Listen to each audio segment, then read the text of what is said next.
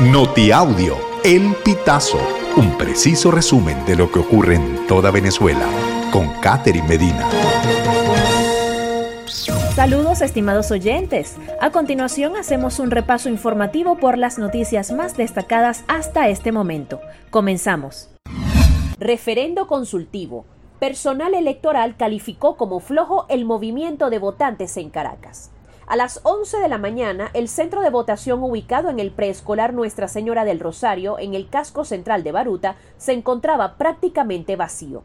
El jefe del centro, quien prefirió no ser identificado, aseguró que el proceso transcurrió con normalidad, pero resaltó la baja afluencia de ciudadanos. Dos electores consultados coincidieron en que el proceso de votación tomaba pocos minutos.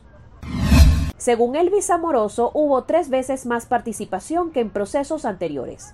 El presidente del CNE, Elvis Amoroso, aseguró a los medios de comunicación este 3 de diciembre que el referendo consultivo sobre el Esequibo registró tres veces más participación que en procesos anteriores.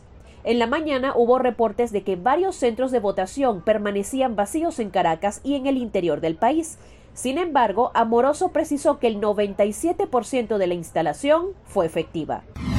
Funcionarios del Plan República detuvieron al periodista Eduardo Viloria en Trujillo.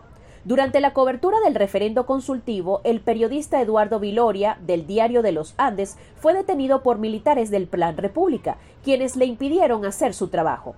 Fue trasladado al comando de la Policía Nacional Bolivariana del municipio Rafael Rangel, parroquia Betijoque. El Sindicato Nacional de Trabajadores de la Prensa informó que una vez en el comando, los policías le devolvieron a Viloria la credencial del CNE y le ofrecieron disculpas. En Portuguesa se quemó maleta con cotillón electoral. Fue un hecho aislado, dicen autoridades. El incendio fue accidental y se produjo por la acción de un mechurrio, lámpara artesanal que funciona con gasoil. La maleta, hecha de fibra plástica, habría sido depositada cerca del artefacto y se recalentó por la acción del calor.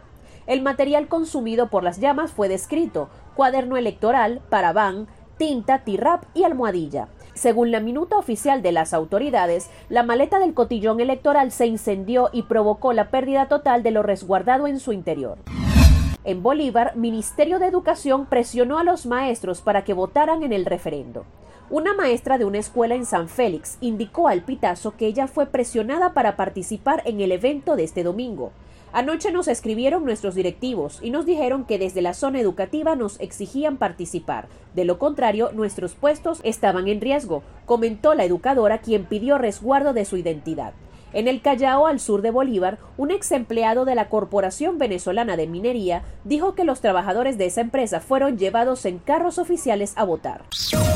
Estimados oyentes, este ha sido el panorama informativo hasta esta hora. Narró para ustedes Catherine Medina.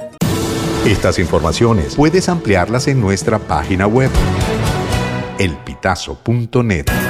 También recibimos tus denuncias vía SMS o WhatsApp a través del 0414-230-2934.